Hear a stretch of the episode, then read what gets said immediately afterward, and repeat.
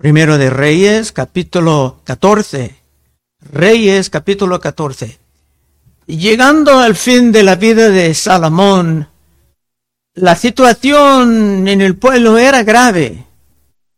Pero ahora, llegando al fin de Jeroboam, en el norte, y también Roboam en el sur, era hijo de Salomón, todo era miles de veces peor. Antes que nada, el, hijo de Jeroboam se caía enfermo y a lo mejor iba a ser el próximo rey del norte, el heredero. Versículo 1. En aquel tiempo, Abías, hijo de Jeroboam, cayó enfermo. Y dijo Jeroboam a su mujer, levántate ahora y disfrázate para que no te conozcan que eres la mujer de Jeroboam. Y ve a Silo, porque ahí está el profeta Ahías, el que me dijo que yo había de ser rey sobre este pueblo. Pobre mujer, en vez de estar con su hijo que era grave, tiene que viajar al sur. Esto era bastante irónico.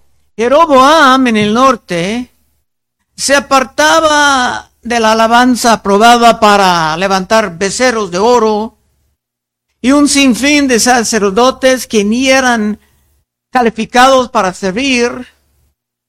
Pero cuando él tenía problemas, si quería regresar al sur, a la fe verdadera, para hablar con un profeta verdadero.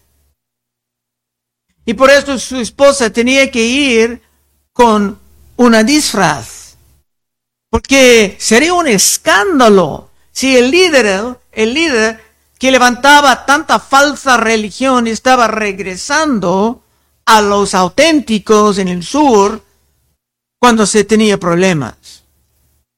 Es un ejemplo de la manera en que los malvados pueden vivir de manera muy inconsistente con ellos mismos.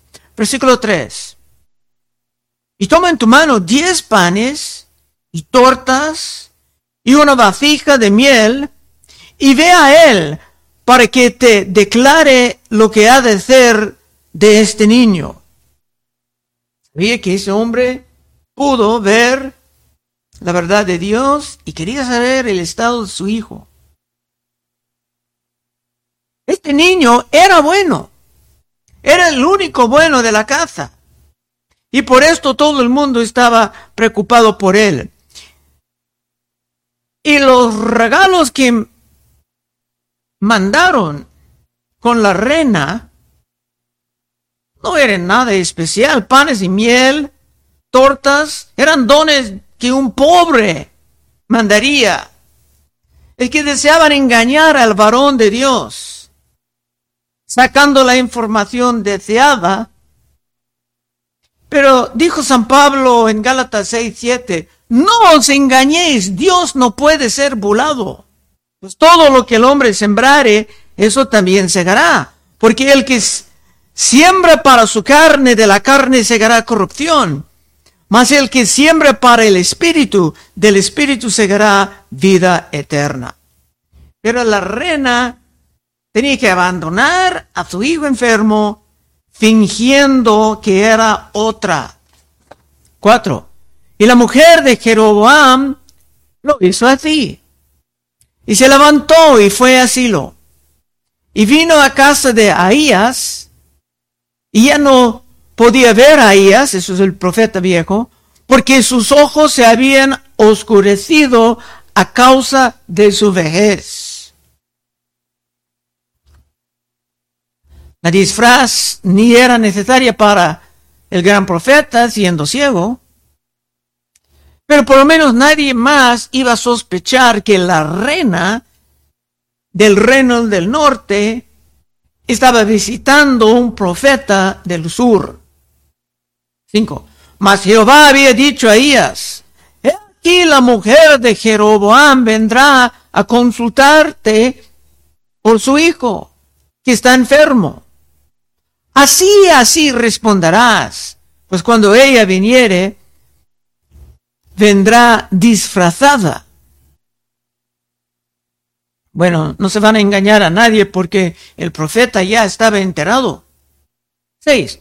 Cuando Ahías oyó el sonido de sus pies, al entrar ella por la puerta dijo, entra mujer de Jeroboam, ¿por qué te fincas otra?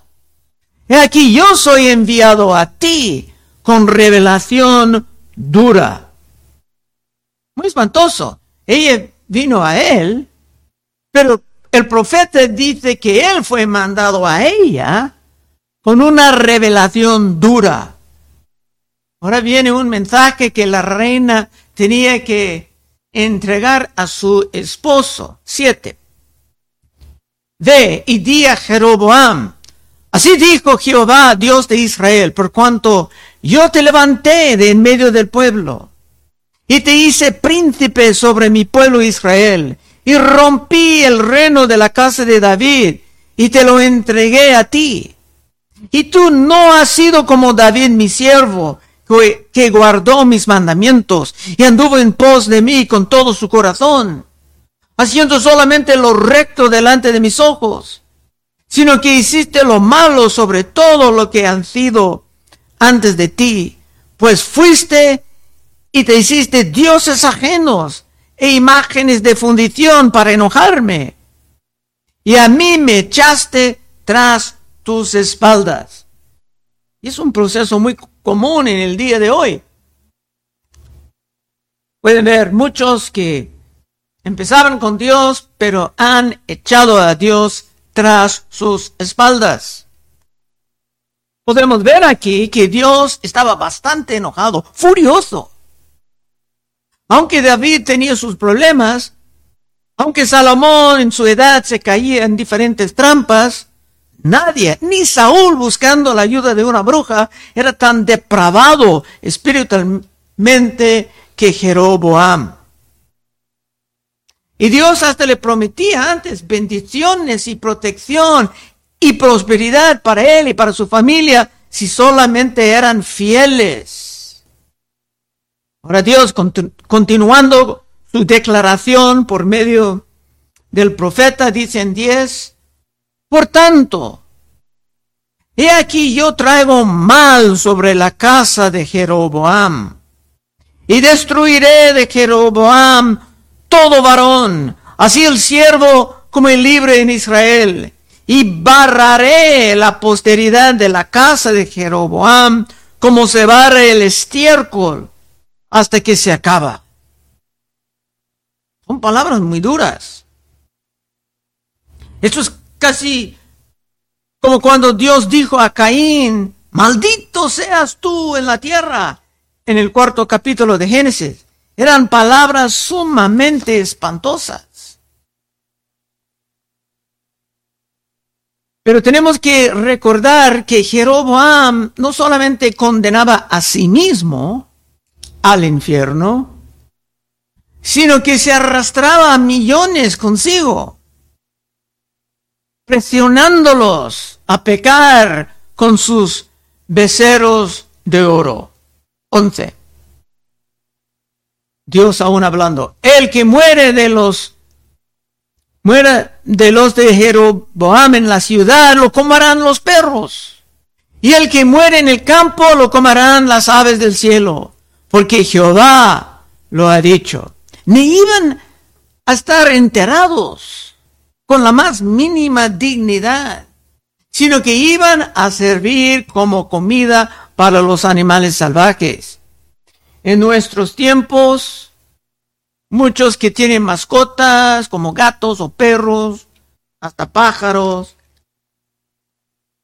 los entierran en la tierra cuando se mueren, como algo de la dignidad, como que la mascota era parte de la familia, pero los hombres de, la, de esa casa iban a estar tratados como la pura basura o peor. Todos, menos ese hijo que estaba enfermo, provocando esa catástrofe. Que ese niño era diferente. Versículo 12. Y tú, levántate y vete a tu casa. Y al poner tu pie en la ciudad, morirá el niño. Como veremos, ese niño era bueno. Y era la esperanza del futuro del reino del norte, pero estamos descubriendo aquí que el reino del norte realmente no tenía futuro. Y este niño iba a morir para estar con Dios. Porque el mundo ni el mundo en este momento no era digno de él. 13 y todo Israel lo endechará y le enterrarán, porque de los de Jeroboam solo él será sepultado, por cuanto se ha hallado en él alguna cosa buena delante de Jehová de Israel en la casa de Jeroboam. Las consecuencias de la idolatría y de la apostasía de la fe verdadera. Apostasía quiere decir apartarse de la fe verdadera. Pero la consecuencia era la destrucción, destrucción total. Y los modernos que abandonen la fe a todos lados en nuestros tiempos deben de aprender algo por medio de esto. 14. Y Jehová levantará para ti un rey sobre Israel el cual destruirá la casa de Jeroboam en este día y lo hará ahora mismo. El juicio ya estaba cayendo. Israel ya no era todo el pueblo, sino solamente las diez tribus del norte, y el norte llevaba el nombre Israel, el sur llevaba el nombre Judá. Es que el pueblo se quedaba dividido en dos. Pero la idolatría y la apostasía ya estaba en todos lados. Es imposible apreciar la magnitud del daño causado por los errores finales de Salomón. Versículo 15. Jehová sacudirá a Israel, eso es el norte, al modo que la caña se agita en las aguas, y él arrancará a Israel de esta buena tierra que había dado a sus padres. Y los esparcirá más allá del Éufrates, por cuanto han hecho sus imágenes de Ácera, enojando a Jehová. Esto estaba anunciando un cautiverio a la esclavitud. Primeramente por medio de Asiria, pueblos del norte ya estaban en gran peligro. Es que Dios ha bendecido estas tribus con una tierra buena, una abundancia. es fácil perder todo esto copiando al mundo con sus ídolos y con sus hechicerías. 16. Y él entregará a Israel por los pecados de Jeroboam, el cual pecó y ha hecho pecar a Israel. Dos cosas. Él mismo caía en el pecado, pero se arrastraba a otros en el pecado. Es terrible cuando un hombre por su pecado se pierda su alma para pasar la eternidad en el infierno. Pero es algo peor llevando muchos contigo a la misma condenación. Y es por esto que en la historia de Lázaro y, el rico, que el rico miserable deseaba mandar un mensaje a sus hermanos que aún estaban vivos. El hecho de que él mismo causaba la maldad de sus hermanos iba a intensificar su propio sufrimiento en el infierno. Visitando a Lucas 16, 22. Una historia bien conocida. Aconteció que murió el mendigo y fue llevado por los ángeles al seno de Abraham y murió también el rico y fue sepultado. Y en el Hades alzó sus ojos estando en tormentos y vio de lejos a Abraham y a Lázaro en su seno. Entonces él dando voces dijo, Padre Abraham, ten misericordia de mí.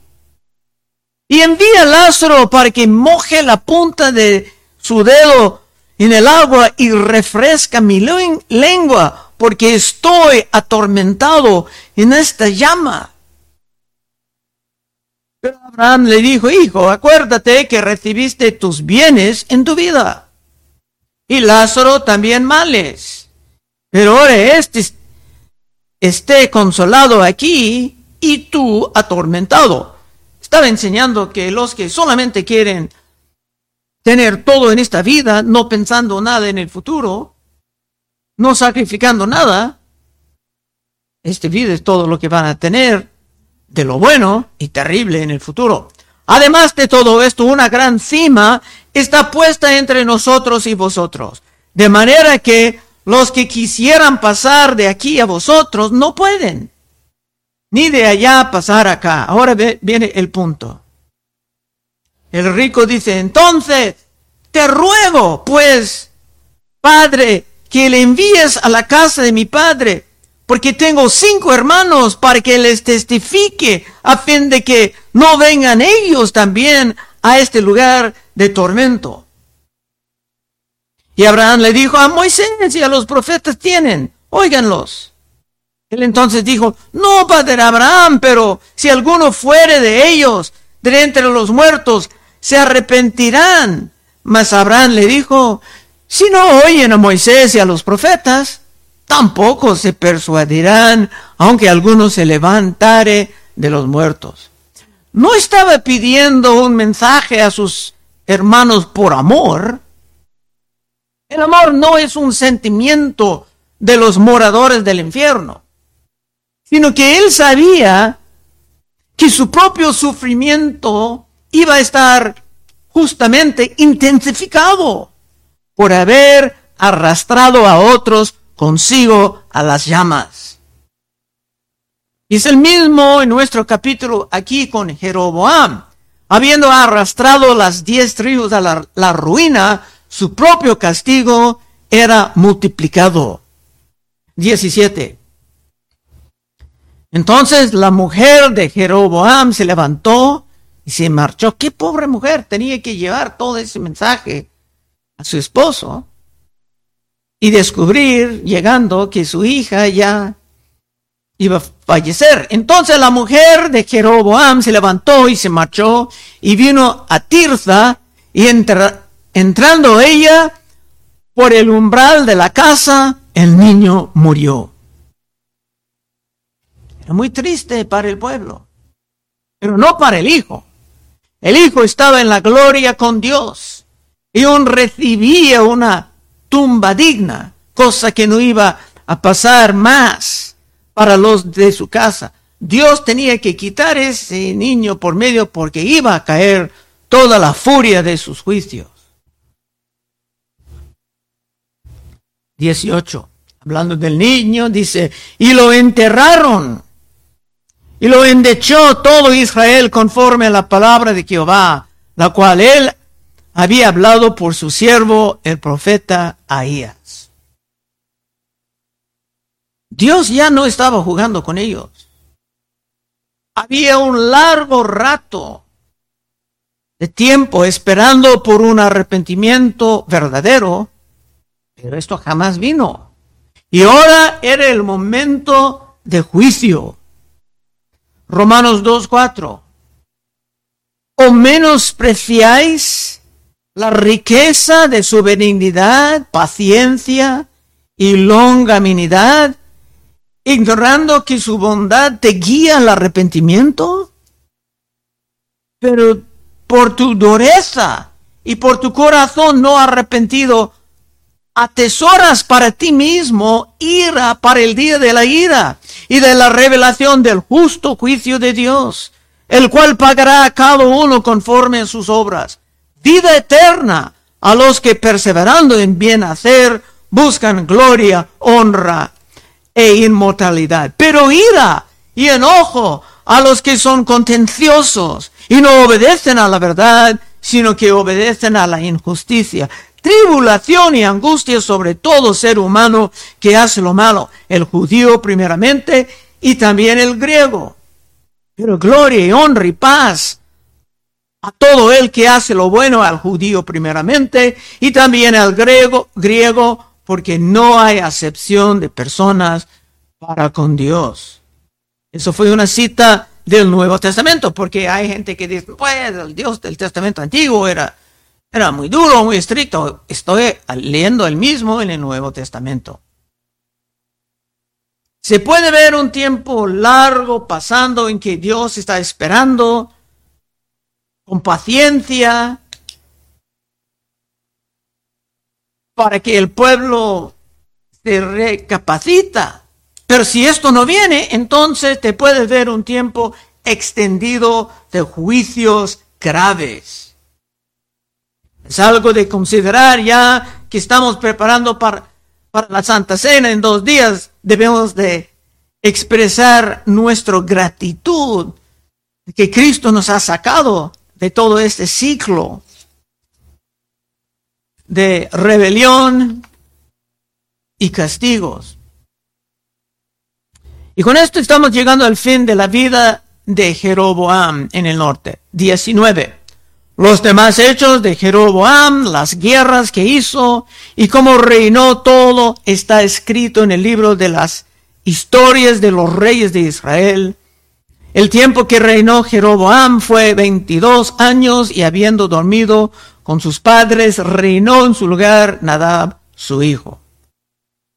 Y eso fue todo del norte. Ahora, para terminar el capítulo, veremos lo que estaba pasando al mismo tiempo en el sur, porque ya tenemos dos reinos y los dos van a aparecer en los capítulos que sigan. Porque el hijo actual de Salomón, cuyo nombre era Roboam, no recibía como herencia la sabiduría de su padre. Y su tiempo también estaba acabando. 21. Roboam, hijo de Salomón, reinó en Judá. De cuarenta y un años era Roboam cuando comenzó a reinar y diecisiete años reinó en Jerusalén ciudad que Jehová eligió de todas las tribus de Israel para poner allí su nombre. El nombre de su madre fue Naama Amonita. Ese hombre era una mezcla de judío al lado de Salomón y pagano por lado de su madre y su madre obviamente tenía una mala influencia sobre él. 22. Y Judá hizo lo malo ante los ojos de Jehová. Acabamos de estudiar toda la maldad en el norte, ahora también en el sur. Y Judá hizo lo malo ante los ojos de Jehová. Y le enojaron más que todo lo que sus padres habían hecho en sus pecados que cometieron. David y Salomón en sus cayeron en sus errores, pero ese hijo era peor, bastante peor. 23. Porque ellos también se edificaron lugares altos, estatuas e imágenes de acera en todo collado alto y debajo de todo árbol frondoso. El sur, donde moraba la casa de David, también estaba cayendo más y más en la idolatría copiando al mundo, deseando ser amigos del mundo. Santiago 4:4. Oh almas adúlteras, ¿no sabéis que la amistad del mundo es enemistad contra Dios? Cualquiera pues que quiere ser amigo del mundo se constituye enemigo de Dios. ¿O pensáis que las escrituras dicen en vano el espíritu que él ha hecho morar en nosotros, nos anhela celosamente. en los diez mandamientos dice que Dios es celoso, quiere una alabanza pura. Y en nuestros tiempos en que hay iglesias que son cada vez más débiles y mezcladas con el mundo, podemos ver lo que estamos sufriendo. Más y más guerras, diferentes economías empezando a su colapso, la inflación incontrolable. Dios no ha cambiado. Rompiendo pacto con Dios te puedes esperar cosas semejantes en cualquier época. 24. Hubo también sodomitas en la tierra. Hicieron conforme a todas las abominaciones de las naciones que Jehová había echado delante de los hijos de Israel. Hasta estaban practicando la homosexualidad en Judá, ciudad de Dios, Jerusalén. Y había una forma de prostitución religiosa que estaba entrando en el pueblo de Dios.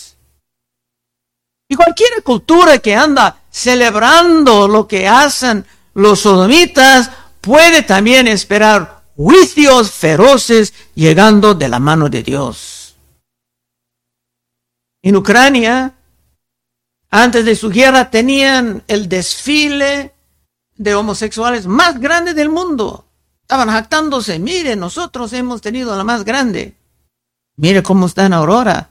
Su país está casi perdido. 25. Al quinto año del rey Roboam subió Sisac, rey de Egipto, contra Jerusalén y tomó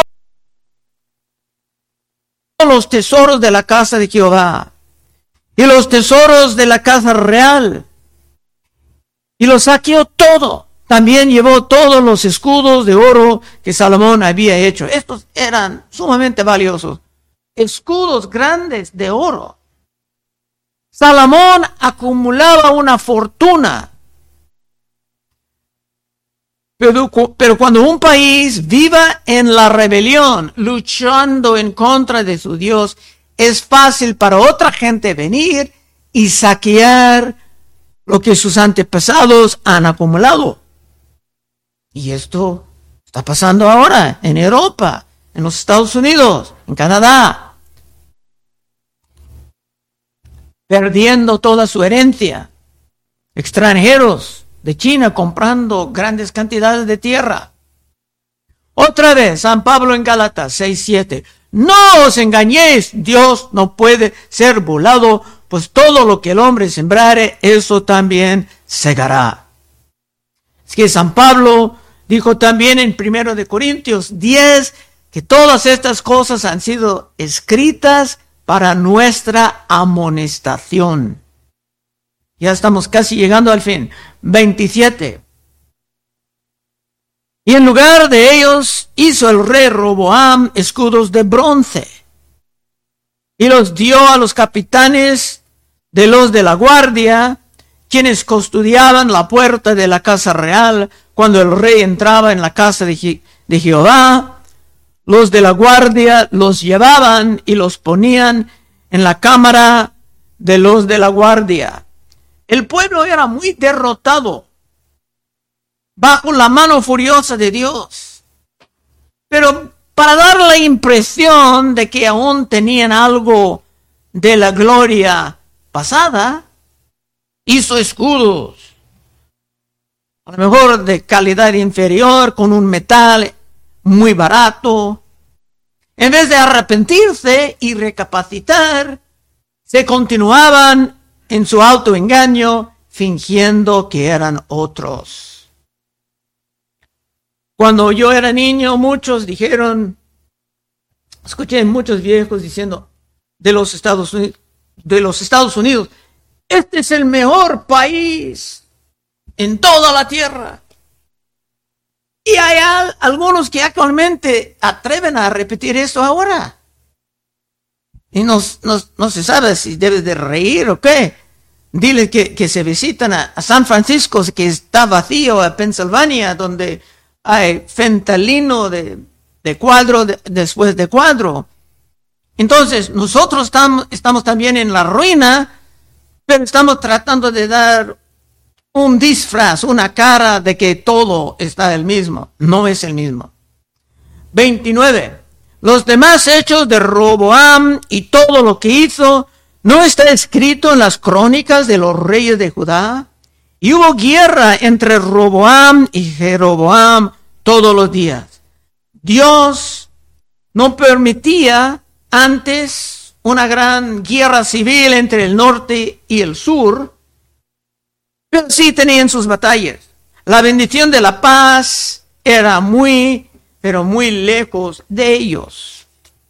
Y ahora, los Estados Unidos, Canadá y otros, toda Europa están gastando fortunas para mantener la guerra en Ucrania.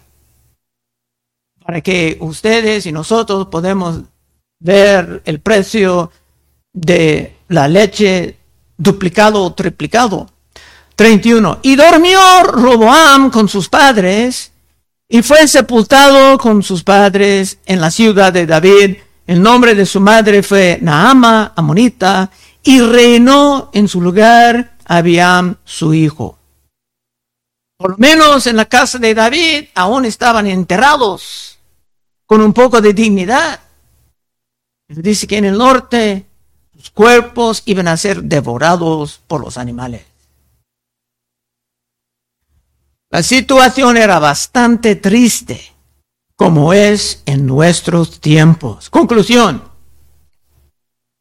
Si tú quieres tomar este gran desastre en la historia del pueblo de Dios como una amonestación para prepararte por la Santa Cena en dos días y para caminar en la fidelidad, no apartando al mundo como muchos hacen ya en todos lados, pues puedes pasar al frente en unos momentos y oraremos contigo. Vamos a orar.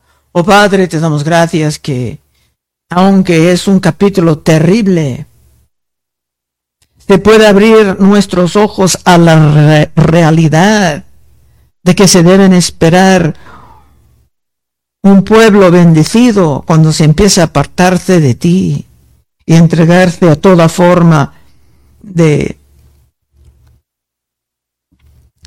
pecados aborrecibles delante de tus ojos. Ayúdanos, Señor, a ver un, gran, un gran arrepentimiento verdadero y no tratar de seguir fingiendo como que somos otros. Pedimos en el nombre de Cristo. Amén.